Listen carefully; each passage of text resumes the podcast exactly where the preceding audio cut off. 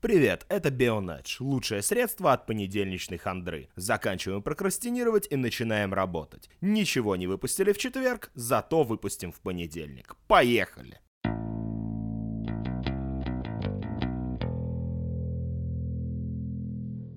Сегодня мы решили возродить старую и почти забытую рубрику на Бионедж. Называется она Трэш Ток. В чем ее суть? Мы просто сидим и агрессивно разговариваем на навязчивые наболевшие гоночные темы. Но начать, спасибо бородатый коллега, который сидит напротив меня, придется с обзора двух гонок Индикара, которые этот черт зачем-то вам пообещал.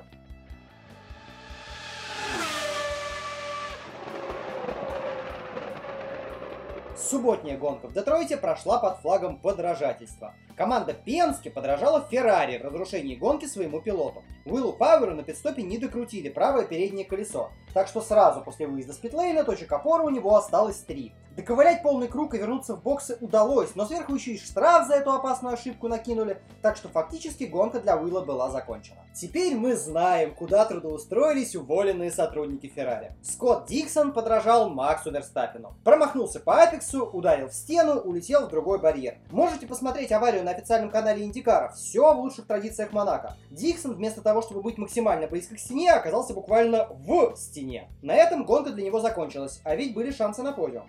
Без лишних инцидентов гонку должен был выиграть Александр Росси. Да, я опять за свое, ну а что мне делать? Он был на поле, пока трасса в начале гонки была мокрой. Его не атаковали. И не факт, что стратегия победителя была бы лучше, если бы неудачное стечение обстоятельств. Обидное второе место для Алекса. Ну а победитель Джозеф Ньюгарден. И как же, черт побери, это завязано на везение.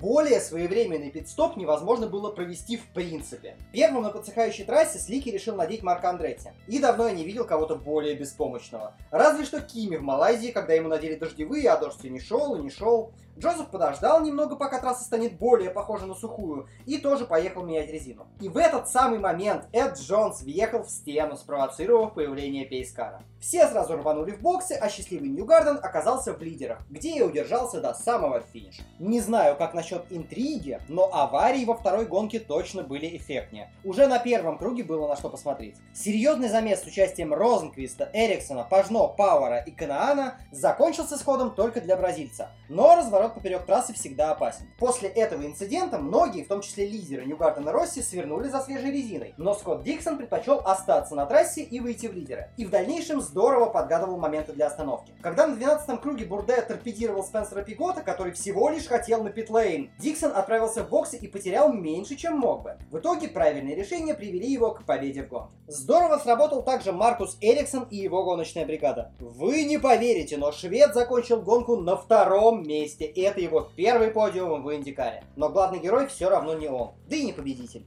Уилл Пауэр, как я уже сказал, поучаствовал в завале, а после этого вообще заглох на трассе на шестом круге. Вы думаете, это остановило паровозика? Неа. Количество желтых флагов было достаточным, чтобы вернуться в борьбу, и сам Уилл великолепно провел гонку. Как итог, удивительное третье место. Победитель субботнего заезда Ньюгарден отправился в стену и сошел, но продолжает лидировать в чемпионате. Феликс Розенквист отметился похожим образом, но поярче, доведя гонку аж до красных флагов за 5 кругов до финиша.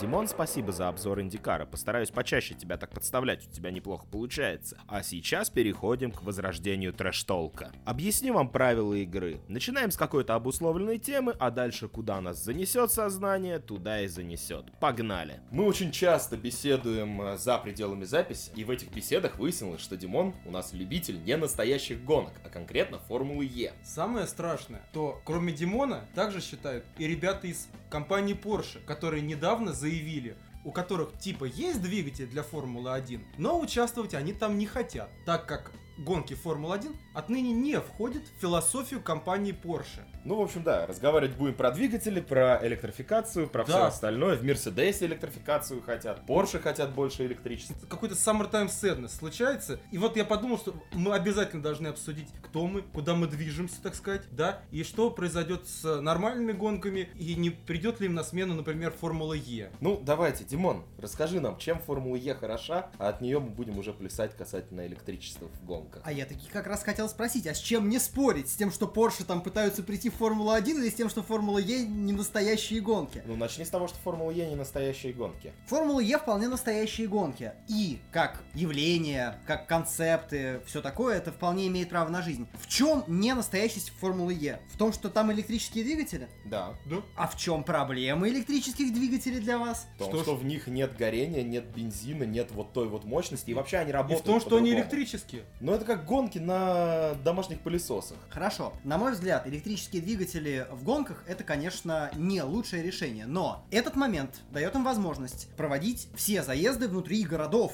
Города не сильно выпендриваются, что у них такое проводится внутри. Это некоторая опция, которая позволяет привести гонки, ну, туда, где они не то чтобы постоянно бывают. Ты понимаешь, проблема в том, ну хорошо, ладно, привести гонки туда, где они не, не бывают и не могут пройти, там, в центре Лондона, например, Да. и так далее, потому что ведь 20 машин с двигателем V6 так просто уничтожит атмосферу Лондона. С этим я то, ну, я- это я тоже считаю бредом, но я сейчас не об этом. Реальность такова, что приходится с этим считаться. Все это электричество начинает лезть и в нами любимую Формулу-1. Вот в чем проблема. В этом проблема, я согласен, но я спорю не с этим. Формула Е работает под... Я надеюсь, что Формула Е работает по другой системе и не планирует подменить собой Формулу-1. Этого я бы не хотел. Ну смотри, сейчас проблема с тем, что не хотят идти производители в Формулу-1. Почему Да. не хотят идти? Потому что говорят то, что ну нет, ну и у самих компаний философия другая. Они все уже давно хотят делать электрокары, в том числе и Porsche, Да. о котором сейчас сказал Серега. И что получается? Что Формула-1 просто будет медленно умирать из-за того, что тупые производители не хотят делать бензиновые двигатели. Я не думаю, что Формула-1 будет из-за этого умирать, потому что проблема же раскрутки Формулы Е, она все еще никак совершенно не решена. Сравните аудиторию э, одного уикенда Формулы-1 и одного уикенда Формулы Е, ну, который еще и в один день весь умещается, но это не важно.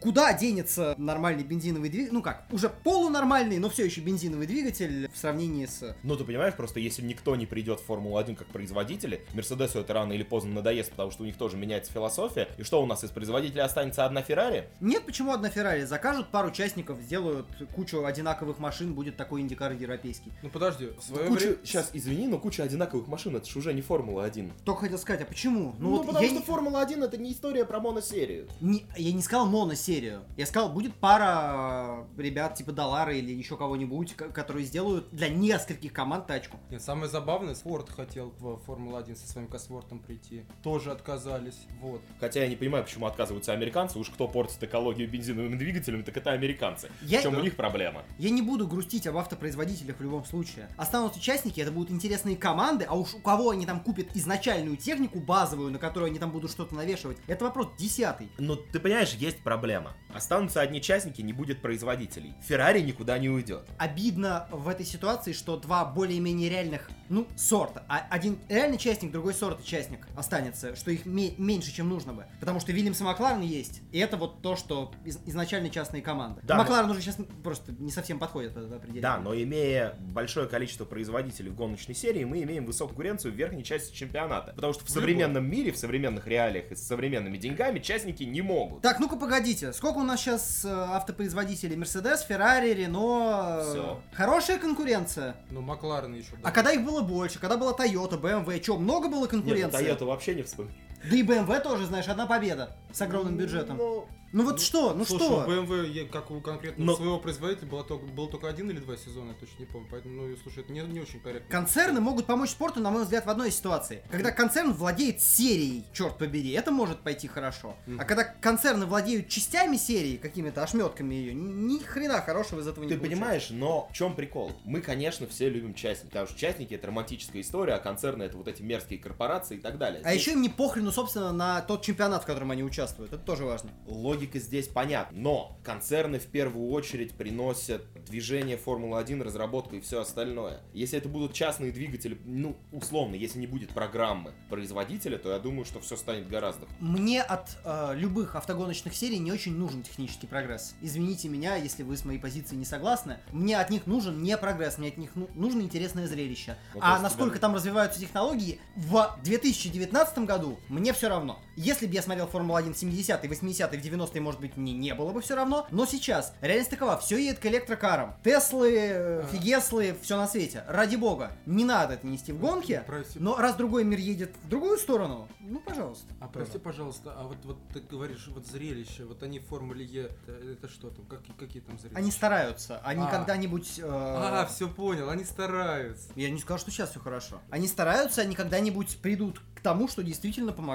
э, интересному зрелищу на трассе. Короче, ребята, в общем, мы делаем логичный вывод, да, то, что главное зрелище Формулы Е, это смотри, как они стараются. Я не сказал, что сейчас там есть зрелище, я сказал, что оно там, скорее всего, будет. Потому что в Формуле Е пробуют разные варианты. Сейчас существуют определенные штуки, типа Action Zone, типа fan boost а, который я бы убрал. Марио Карт. Стой, погоди, то есть ты сейчас смотришь чемпионат, причем в твоих интересах является зрелище, но при этом ты говоришь, что там сейчас нет зрелища, но ты его все равно продолжаешь смотреть и отстаивать. Э, Я есть все-таки две штуки, немножко по разным полосам идущие. Я смотрю чемпионат, потому что я, в принципе, смотрю много автогонок. Поэтому я смотрю его практически не пропуская. Далее, я э, прицельнее слежу за этим чемпионатом, потому что кажется, что в итоге это вырастет во что-то хорошее. Это иначе называется азартной игрой или инвестициями. Если он в итоге станет хорошим и куча народу будет его смотреть, я вам двоим просто покажу, что вот, смотрите, во что я инвестировал. Да, да, а я смотрел, ну, я так Да. понимаю, что главная у тебя история, это чтобы потом лет через 10, когда это станет самым топовым чемпионатом на планете, Сказать, ты да. скажешь, а я его смотрел, когда это еще не было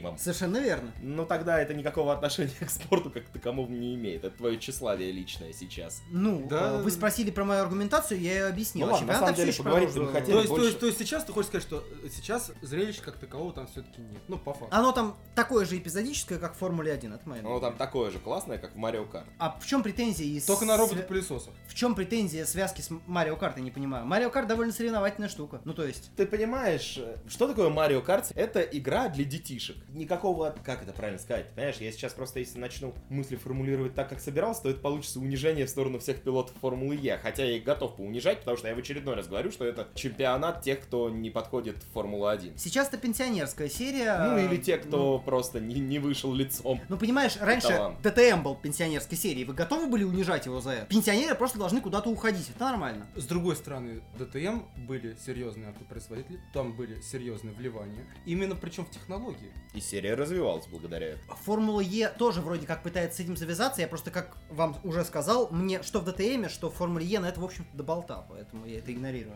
Ну, Ладно, по поводу Марио Карта меня Мгм. просто напрягает все эти приколы типа fan boost а, потому что, ну, это действительно как ускорители в Марио Карт выглядят. Фанбуст мне не нравится, и я, если вдруг не объяснял в эфире почему, извиняюсь, сделаю ремарку. Fan boost мне не нравится тем, что он э, делает неравенство в гонках. Я понимаю, зачем он нужен, чтобы активизировать э, гонщиков в соцсетях. Но, поскольку эта хрень делает э, разницу между теми, кто туда попал и кто не попал, это плохо. Action Zone я отношусь абсолютно нормально, потому что это штука, которая есть у всех, ее нужно грамотно Ну да, мы то ли единственное, чего стоит дождаться, это когда в Формуле Е появится кнопка, чтобы разлить масло. Или бросить банановую кожуру. из-за соображений безопасности именно этого никто не сделает, но ес- э, если бы предположить, что они бы гонялись в виртуалке, и это бы было у всех равным, а почему нет? Ну хорошо, значит появится кнопка, которой можно будет на некоторое время замедлить соперника. Интересная механика, не знаю, как реализовать, кстати. Никакого отношения, правда, это к настоящему спорту не имеет. Вот в чем прикол, это уже аркада получается. Ну а в чем э, неравномерность Action Zone? У тебя есть штука, которую два раза за гонку нужно использовать, режим ускорения. Для этого тебе нужно изменить траек- траекторию, но невыгодную. И от того, как ты это сделаешь, очень, блин, много зависит. Нет, Ралли-кросс тоже не настоящие гонки. Здрасте. Ты понимаешь, я даже с тобой до какой-то степени согласен, потому что, наверное, Action Zone это гораздо более справедливая штука, чем тот же самый DRS. О чем и речь. Ну, DRS это вообще одна из самых больших больных тем Формулы-1 в, нынешний- в нынешнее время. Мы вот во вчерашнем подкасте уже с Серегой обсуждали по поводу того, что обгоны в Формуле-1. Да, просто если убрать DRS, то в Формуле-1 вообще не останется обгонов. Ну, останется ну, немного, очень. Ну, их можно будет за сезон пересчитать действительно на пальцах, всех пальцах человека.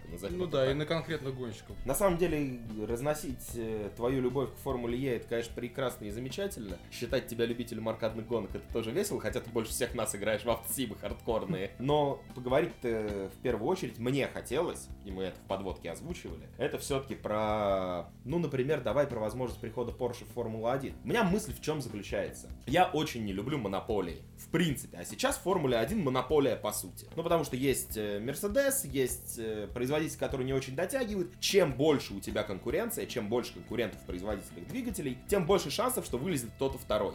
В этом смысле я очень хочу, чтобы пришли все, кто возможно в Формулу-1 из производителей двигателей. Мгм. В том числе я бы очень хотел, ну, раз уж мы уже озвучили эту тему, да, в какую сторону вообще будет двигаться Формула-1 как таковая. Так вот, я бы хотел, чтобы еще вернули шинные войны, потому что, опять же, должна быть конкуренция. Ну, здесь речь о том, что Пирелли может сделать любое говно, и его все равно будут использовать все, потому что есть монополия. Давай я про шинные войны скажу иначе. Я очень хочу, чтобы вернулась конкуренция в шинах не ради того, чтобы э, монополию убрать, а только ради того, чтобы с шинников свалилось это вот чертово давление. Понимаешь, сейчас из-за того, что э, шинники для всех общие, всем можно крыть их любым матом, хоть благим, хоть неблагим, потому что они у всех общие. А если будут два разных, всем придется здесь хотя бы проявить поли- политкорректность и защищать своих. Чем это полезно, э, что придется защищать своих? Тем, что э, имидж компании шинной не будет находиться под ударом после каждой чертовой гонки. Да, на расстрельную должность, по сути, сейчас Пирелли. Ну что вы хотите сказать? Я не знаю статистики, но у меня вот вопрос к вам, как, видимо, более следующим в этом вопросе. А Ты хочешь сказать, что вот в том году, когда Пирелли-то взорвались,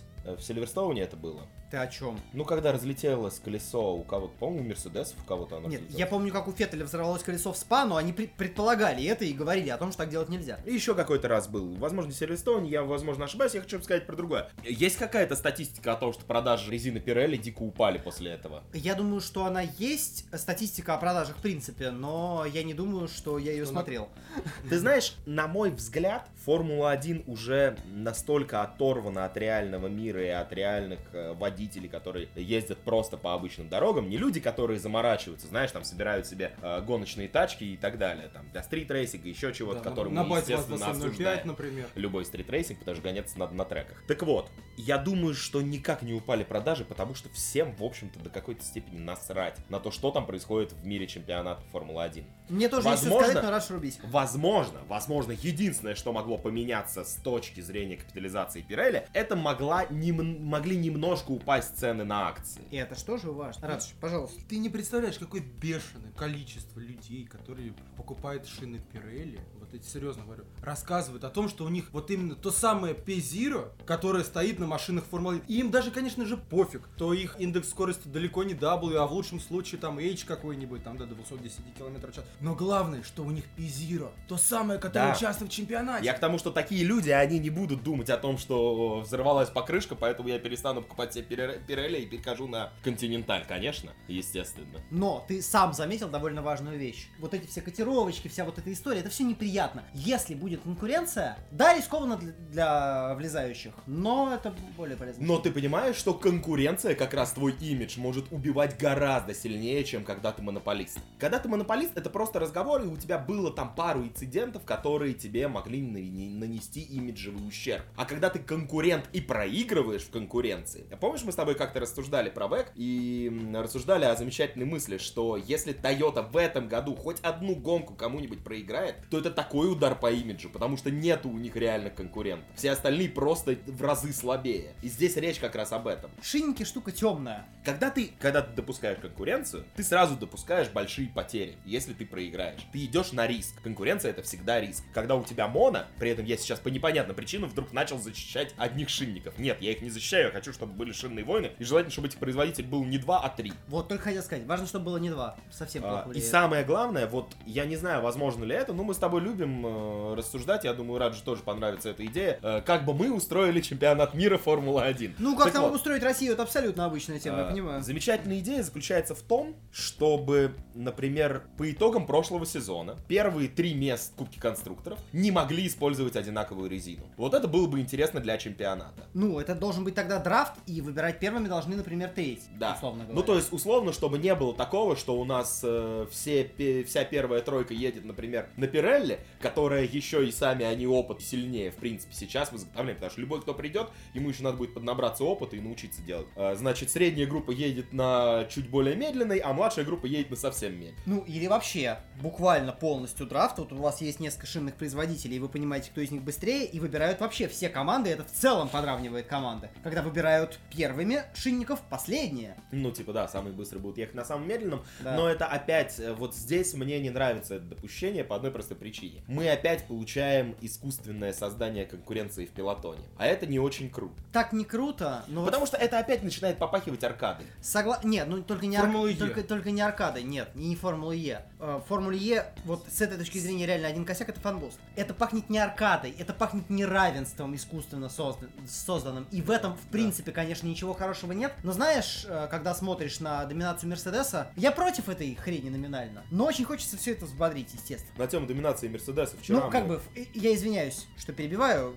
Запомни тему, которую ты Да, хотел я тебя начать. буду бить после выпуска за это. Хорошо. Э, В Financial Fair Play футболе, с одной стороны, все здорово, клубы не могут тратить больше, чем зарабатывают, с другой стороны, нет возможности подняться никакой. И Да. поэтому любое ограничение, оно вот хрен знает, что с ним делать. Продолжай. А, Мы вчера рассуждали на тему доминации Мерседеса, ты же слышал, ну, во-первых, ты послушал наш вчерашний выпуск, Разумеется. Ну, соответственно, ты слышал в любом случае эту новость, Ваш, что, как будто меня там не было.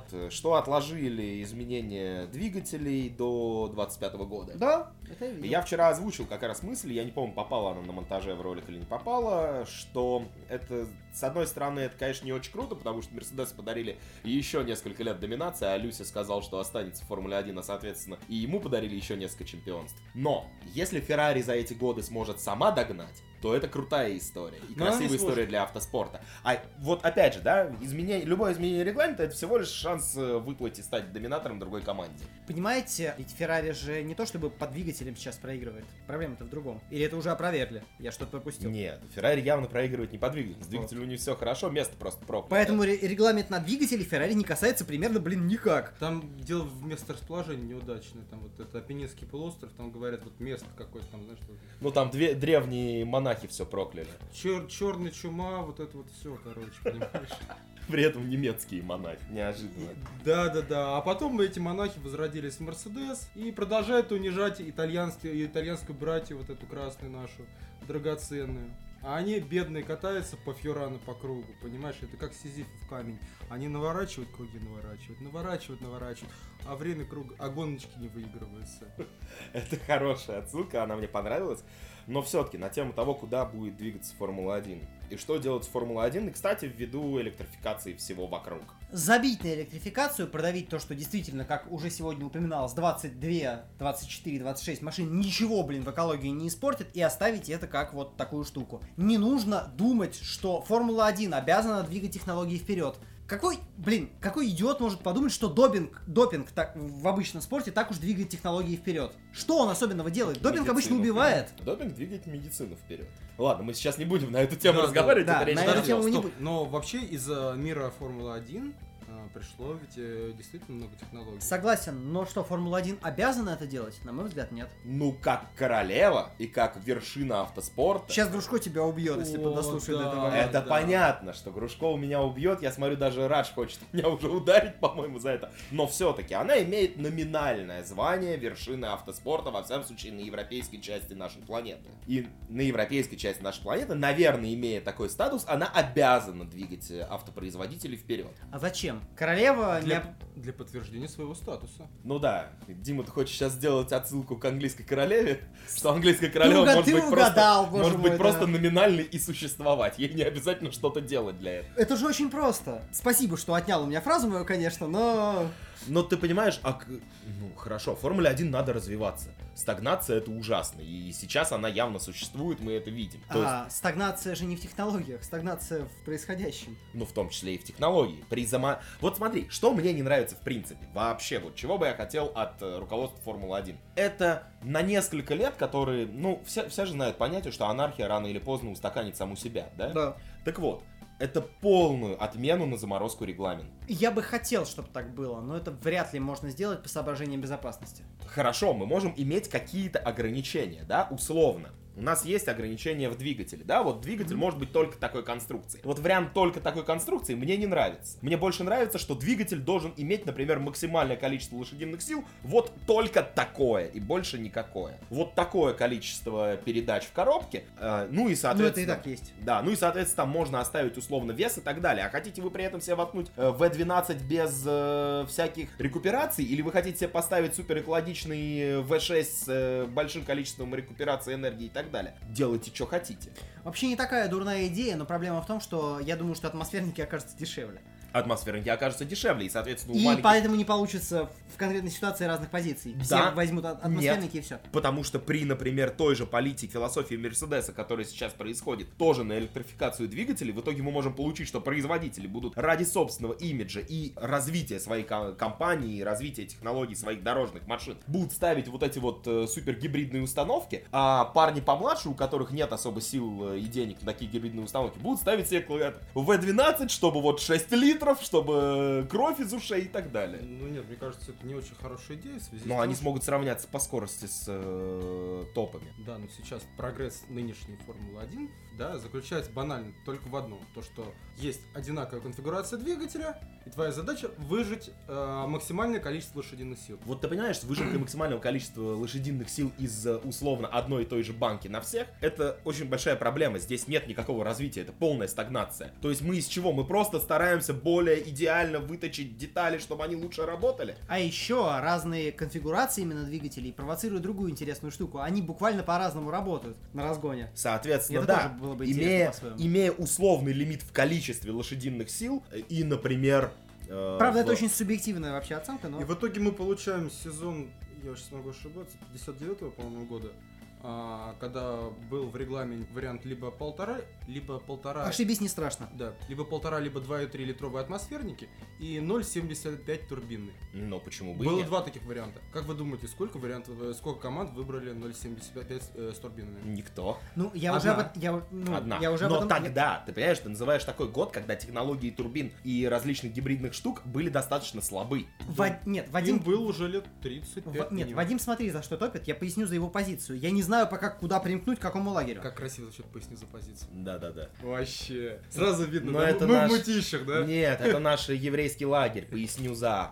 А, поясни. Я тебе расскажу таки за этот разговор. Ага, таки давайте. Вот, я поясню за позицию Вадима. Дело в том, что а, я тоже первое, что сказал в оппозицию ему, то, что если дать атмосферники турбины, все сейчас возьмут атмосферники и не будут париться. Но Вадим привел очень правильный аргумент. Сейчас автопроизводителям очень выгодно толкать свои турбинники чертовы, якобы более экологичные и все такое, и поэтому они могут взяться за вот такую, казалось бы, неперспективную хрень. Но и в этом второе, есть здравое зерно, но я пока не решил. Те, что с которые. Существуют, могут взяться. А во-вторых, это открывает дверь для всех производителей двигателей автомобильных на планете. Их очень мало, но Ну, это открывает дверь для всех, потому что у тебя есть какой-то двигатель, ты хочешь с ним выступить, ты приходишь и и выступаешь. У тебя нет бабок, чтобы сделать вот этот вот супер замороченный. Меня больше всего напрягает в современных двигателях на самом деле одна вещь. В принципе, как и в большом автомобилестроении, так и в автоспорте, это постоянное усложнение конструкции, которое может дать, которое может дать тебе лишние там какие-то лошадиные силы и так далее. Это все замечательно, да? Но я хочу, чтобы они попробовали конкурировать с более простыми технологиями.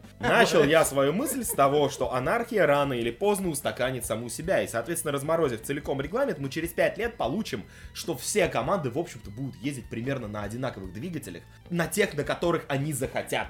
Возможно, это будет гибридная установка, возможно, это будет просто чистый атмосферник. Возможно, там будет очень много электричества, будут уже стоять аккумуляторы и все остальное. Вместо вот этого бака ячеистого будут стоять Ну, огромное я тебе количество сейчас в аккумуляторов. выпуске Ралаша напомню, батарейки возьми для часов, Да, пока или... не получится. Нет, ну почему? Будет стоять э, Мы знаменитый... против, мы против электричества, напоминаю. Нет, ну, мы... Это смотри, вы! Смотри, мы против С электричества, нами но... Герман Сверликов. Мы против электричества, но если просто аккумуляторы заменить замечательной механической штукой, когда-то придуманной Вильямс в плане маховика вместо аккумулятора, это тоже становится интересно. Я люблю технологии, когда они приходят в, в ту же Формулу-1, когда происходит смена регламента, это всегда интересно, всегда непонятно, что произойдет, непонятно, кто выстрелит. Поэтому я, мне не нравится замороженный регламент, при этом он же заморожен вообще на все. У нас есть хоть одна часть машины, которую, ну, можно условно делать как хочешь. Ну, здесь я с вами соглашусь, странно они экономят. Никакой... А э, главное, что экономии не происходит, Вот, потому да. что А особенно с учетом того, что в, э, в командах присутствуют люди по изучению серых зон регламента. это естественно, это, должность, логично. сука. Да. Это должность. Это, это абсолютно понятная вещь, это, в принципе, по сути, обычный юрист, на самом деле. Не, я Просто понимаю. с механи- Сейчас, просто, Просто это нормальная экономия, ра- ради, ради которой тебе из-за этой экономии тебе приходится нанимать еще чувака, платить ему деньги. Да. Какая все экономия, прости? Я как раз о чем и хочу сказать, что при замороженном регламенте, при узких условиях творчества, тебе приходится тратить еще больше сил, чтобы найти лазейку и как-то в этом что-то сделать. При абсолютно свободном рынке, Ну, не абсолютно, ну, понятно. ну, понятно, да. понятно, что какие-то ограничения должны быть, иначе кто-нибудь просто притащит и поставит двигатель от реактивного самолета на, на болид и скажет, что не, ну парни, у вас же регламент не существует, я сейчас вот там, не знаю, 600 поеду по прямой. Вообще, кстати, жалко, что в Формуле 1 нельзя провернуть ту фигню, которая существует в 24 часах лимонов. То есть буквально ограничить стоимость одной машины. Это было бы безумно интересно. Вот это, кстати, ограничение мне тоже нравится гораздо больше, и оно было бы интересней. Ну, подождите, постоянно обсуждаются темы с а, заморозкой бюджета. Так это хрень, потому что она ограничивает ничего. Очень много можно выводить через сторонние штуки. А когда у тебя ограничена стоимость того, что у тебя стоит на трассе, буквально, и за каждый компонент ты отчитываешься, это очень понятная вещь. С заморозкой бюджета у тебя же, по сути, если ты расходуешь бюджетные средства команды на создание всех деталей внутри команды, то это ограничение работает. Но так как ты работаешь с большим количеством дочерних организаций, потому что, например, если ты используешь аэротрубу не свою, а аэротрубу чью-то, ты, соответственно, можешь эти деньги немножечко в обход пустить. Ну, я сейчас условный пример, который легко разнести привел, но я думаю, Да, что аналогия очень легко. прослеживается. Конкретно очень легко. Ну, как бы условно, если ты, например, э, нанимаешь э, на аутсорсе инженеров, которые будут разрабатывать тебе конфигурацию твоего крыла, то никто же не знает, сколько ты денег на них тратишь. А деньги ты можешь тратить, например, напрямую из спонсорской компании, а не из бюджета команды. А так, а когда у тебя есть, вот да, о чем сказал Диман, когда у тебя есть четкая стоимость, когда ты за каждую деталь на машине должен показать накладную, потом э, садятся, считают сумму, да, и вот твоя машина стоит вот столько. Пусть э, будет 4 миллиона. Ну Пусть да, будет это 4 не важно миллиона, совершенно, да. данном Здесь все понятно. Ты не сможешь потратить на детали 10 миллионов. Но опять же, здесь тоже такая серая зона, потому что на разработку тебе тоже никто не мешает тратить сумасшедшие деньги. И опять же, никто тебе не мешает, например, сказать, что часть денег, например, оформить как э, выплаты, я не знаю, спонсорским мероп- мероприятиям. Ну да. Я понимаю, но это хотя бы приблизительный шаг к тому, что попрозрачнее. Нужен еще какой-то, нужно еще что-то найти. Ты понимаешь, в Эке где? Ты про LMP1 говоришь? Я не про В говорил. А По- про- Я говорил про 24 часа А. лимонов, черт побери. 24 Это смешное лимонов, да. сравнение, но оно работает, потому Но что... ты же понимаешь, да, я вспомнил, о чем ты говоришь, ты рассказывал про эти замечательные гонки на супер разваленных тачках, но там прикол в другом, там-то используются обычные дорожные автомобили. А Да. сколько стоит обычный дорожный автомобиль, легко понять. Они считают по компонентам. А обычный дорожный автомобиль не стоит 500 долларов, в том-то и прикол. Понятно, что они считают по компонентам. Условно, они берут цену вот этой вот развалюхи дорожной, Да. прибавляют к ней э, там спортивное сиденье. Нет, спортивное- Спарка. а- это, Это- нет, это они не учитывают. Они не считают все, что касается безопасности. Они считают каркас, сиденья, ремни. э, и А так далее. каркас не, кас- не касается безопасности? Нет, они не считают. А, нет, Он касается, да. я, я Кар- не каркас, извини. сиденья, ремни. Не, ну это тоже не выход они- с э, финальной стоимостью, стоимостью машины. Опять же, остается такое количество зон, через которые... Это хоть немножко поближе. Я же не сказал, что это выход. Я сказал, что нужно думать дальше после Вот этого. я как раз в принципе... Пошевелите головой просто. Мы? Нет. Мы не нет. вы, а, А, руководство А, формулы. так они точно нет. Господи. Мы-то в отличие от них собрали рабочую группу и сидим обсуждаем, что делать. А они этим не занимаются, они А у них- откладывают у них просто нет двигателя. Ну да.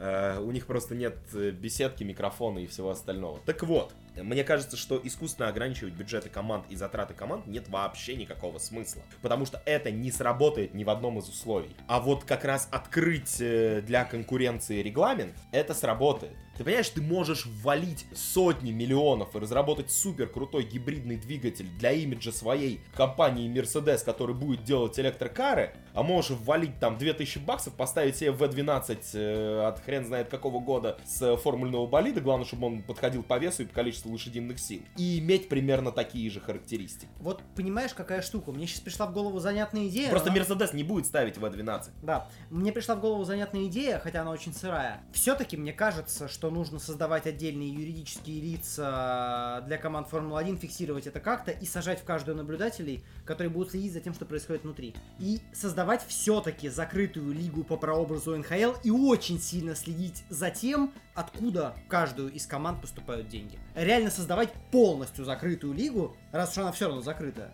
Ну да. Конкретно почему закрыто? Не, ну я к тому, что Нет, гл- глобально ее закрыть Я, я без сарказма же, абсолютно. Нет, у меня есть идея еще более хорошая, здравая на самом деле. И еще более здраво. Мне нравится, что ты оцениваешь наши идеи как недостаточно здравые. Но продолжайте, Сергей, пожалуйста. Надо закрыть нахрен Формулу Е. И тогда такие монстры, как Махиндра, смогут перейти в Формулу-1. А это, между прочим, даст шанс. Потому что Force India, как известно, все, а тут вот тебе, пожалуйста, новая, свежая индусская кровь. Все, как я люблю. На самом деле, мне до какой-то степени твоя идея нравится, хотя она звучит дико бредово, а ты ее назвал как самый какой адекватный. Он сказал, самый на фоне здравый. нас, понимаешь? На фоне нас, да, он назвал свою идею самой здравой. Но в ней есть достаточно здравое зерно. Э, Как раз Убрать нахрен конкуренцию. Вообще. убрать конкуренцию можно только жесткими, э, жестким регламентом. Наоборот, открывая регламент, ты добавляешь Нет, конкуренцию. убрать конкуренцию чемпионатов. А, чемпионатов? Убрать конкуренцию чемпионатов. Мне просто в голову пришла вот какая мысль для еще вот топить за свою идею открытия регламента на двигателе. Так, Я бы хотел бы все-таки понять в реальных боевых условиях, что лучше. Махиндра это вот- или Мерседес? Вот это вот огромное количество надстроек с рекуперацией энергии вместе с турбиной и V6. Или обычный там V8 турбированный. Или, например, V8 не турбированный. Понимаешь, мы не поймем, что лучше, мы уже давно природу бережем, поэтому... Да. Ну, к Мы сожалению, это невозможно. Но в боевых условиях понять, что сильнее, было бы интересно. Интересно, да, интересно. Поэтому гонщики во время пидстопа в некоторых сериях, которые почему-то считаются гонками, Заправляют свои машины сами, я даже не буду говорить чем. они не заправляют свои машины, они пересаживаются с одной машинки. Уже нет. Уже не... Да, Ну, в Формуле ну Е уже что? не пересаживается. Я тоже А думал, что это А все еще сохраняется, но А нет. что они делают теперь? Я так и не Ничего, знаю. они не ост- ну, а у них нет пидстопа. Если не нужно по причине прокола или Вот ты знаешь, я еще, я тоже задумался, типа, а как они так сделали? Первая мысль у меня была, что они сделали себе вот эту вот сеточку сверху, как в советском аттракционе, Да, да, да, э, чтобы да. подзаряжать это аккумулятор. Но оказалось нет. Они не троллейбусы. Нет, просто появились аккумы достаточной емкости. Стивите дальше, дорогие мои, но... Ну, на самом деле, мне было бы интересно, ты понимаешь, вот полная разблокировка регламента и, например, допуск электрокаров в Формулу-1. Ох. Вот это было Вот бы там бы вы интересно. меня возненавидели, прямо ух! Мне было бы интересно, чтобы какая-нибудь Тесла вдруг пришла бы в Формулу-1 и показала, что со своим электродвигателем она реально сильнее и мощнее. Слушай, ну в последнее время Илон Маск вызывает у меня только одну ассоциацию. Что он- Жириновский. Ну, Не, Разговаривать можно Под- много. по- Нет, зато с другой стороны, ты просто представь себе, вот при- придет условный Тесла, да, вместо э, богоугодной Махиндры. Мне понравилось, что все-таки, наверное, условная Тесла. Потому что когда ты говоришь условный Тесла, это, видимо, это на- надо возродить Никола Теслу, да. Это была бы, кстати, неплохая идея. Да. Вот, ну так вот, вот ты просто представь вот люди, которые плюются от звука Хонды, и вот тут они услышат вот эту прекрасную Теслу. И вот тогда они поймут, что Хонда, собственно, хорошие ведь машины ведь. Да все еще говёно она звучит, ну, ну Нет, что? слушай, по сравнению с Теслой и прочим BMW i8, Ну, Тесла, справедливости ради, звучит практически никак. да. Вот. Знаешь, Мне как здорово. Вот ты стоишь вот в пробке, вот, и вот, вот вот рядом слышишь рев, это Феррари проезжает 408, 88. Потом слышишь еще рев, Корвет проезжает. А потом не слышишь ни хрена, и это BMW i8 едет. Понимаешь, ты сравниваешь противный звук с его отсутствием. Это плохое сравнение, оно не работает. Ну потому что звук и отсутствие звука это хреновое сравнение. Бывают приятные звуки и неприятные, а когда его нет, то совсем другая история. Ладно, ребят, на самом деле я хочу сказать одну такую мысль. Ну, вернее, это не мысль, имеющая отношение конкретно к диалогу. Это мысль, что нам нужно заканчивать. Сколько к нашему подкасту, давайте, да, подводить итоги, потому что мы достаточно сильно заговорились и начинаем сваливаться в абсурд. Так что, ну, значит, как мне кажется, вывод первый. Формулу Е закрыть. Формулу Е, да, закрыть, Я сейчас показал этим ребятам нужна. средний палец. Вот. Да, я объяснил. Формуле 1 что нам надо сделать для развития Формулы 1? Ну, шинные войны, мы вроде да. Шинные договорились до войны, этого. отпустить регламент. Ну, если не, При нас- отпустить, да. если не настолько, конечно, крупно, как я сказал, то хотя бы И, на мой взгляд, все-таки сделать полностью закрытый клуб, когда внутри находятся отдельные команды, вливание в которые очень сильно контролируют. А американцы это умеют. Да? Либерти в свое время, по-моему, имела отношение к НБА. Я не проверю. как- это я не тогда, проверю, когда там это был сейчас- локаут? А какая разница? Локауты могут быть, они ведь... Это хреновая штука, но она хорошо влияет на потом. Да, локаут это как бы штука, которая просто отлично влияет на сам спорт. Это как раз вот, это по сути и есть тот период, когда у тебя, Время обсудить все. да, время обсудить и время перейти на совершенно новые условия. Я не против втрепать сезон ради того, чтобы следующий был офигительным. Ну да, да, Да, согласен. ну ведь как раз... э, сезон будет офигительный в любом случае. Там Феррари сделают прекрасную машину. так- Вильямс А, да, тоже. мы же В собирались... спорте вообще нет никаких гарантий. Если ты их тут найдешь где-нибудь хотя бы. Не-не, ну как? Нет, ну мы собирались Вильямса- обсудить будущее Формулы-1. Ну, во-первых, Вильямс чемпион следующего года, это мы все понимаем. Однозначно, однозначно. Я еще раз показал им средний палец обоим. Не, ну ты знаешь, Димон, мы можем опять вернуться. Кстати, К подожди, Сергей, а можно вам вопрос? А за какую команду Формулы-1 вы болеете? Ну вот он за мертвую. Да, ну это мы сейчас... Я за обсудим. несу- ну, не- несуществующую. Это за какую? За Заубер. За зал. Ну вот. Ну вот видишь, ты находишься в более выгодных условиях. То, что твоя команда станет чемпионом, шансов больше. Она хотя бы существует. Потому что ни моего Лотуса, ни твоего Заубера больше не В существует. принципе, в- самый выгодный вариант для Вильямса, я считаю, на следующий сезон, это закрыть Формулу Е, вернуть туда массу, ну, Формулу 1, за место. А Рассел Кубец сейчас Вильямс. В принципе, можно сразу двоих удалить, и их заметить вполне один масса, разница. А мы как-нибудь обязательно с вами поговорим на одну очень интересную тему. Я думаю, что итогов у нас особо не получилось подвести, кроме того, что да, надо приотпустить регламент, шинные войны, И вернуть Формулы. Е делать что Вместо. Кубица. Да, кроме итогов все мудилы, итогов подвести не получится, конечно, я согласен. Да, так вот, э, ну давай сделаем небольшой это, взгляд вперед. Ага. Вы сейчас озвучили такую штуку, и нам однажды придется сесть, и очень серьезно, потому что у меня реально начинает бомбить. А Нам однажды, при- нам однажды придется сесть и Бабочки. поговорить, зачем И кубица вообще И шорты. нужен в Формуле 1. Я готов к этому разговору. Я тоже. думаю, Я готов будем- защищать Кубицу вообще до, до просто. Ну вот, э, Ну, тем, кто дослушает до этого момента, ты будешь устраивать голосовалку, а также в комментариях они могут написать свое мнение. Мне, кстати, оно будет интересно заранее, до того, как мы будем это обсуждать, потому что, на мой взгляд, я думаю, что мы сейчас на этой мысли как раз и закончим. Не, ты подожди. готов защищать, а, на мой взгляд, нынешнее выступление Кубицы в Формуле 1 это унижение для Кубицы. Нет, Но- это победа для Кубицы. Но на этой мысли таки нам придется закончить подкаст. Спасибо всем, кто нас дослушал. До встречи очень скоро. Мы всех обнимаем. Голосуйте, пожалуйста, в том голосовании, которое Радж прикрепит к этому выпуску. Ваш- Смотрите нормальные гонки и Формулу Е. Пошел ты к черту, Радж. Для вас работали Сергей Радж, Вадим Химик, Дима Искрыч. Be on Edge. До скорой встречи. Пока.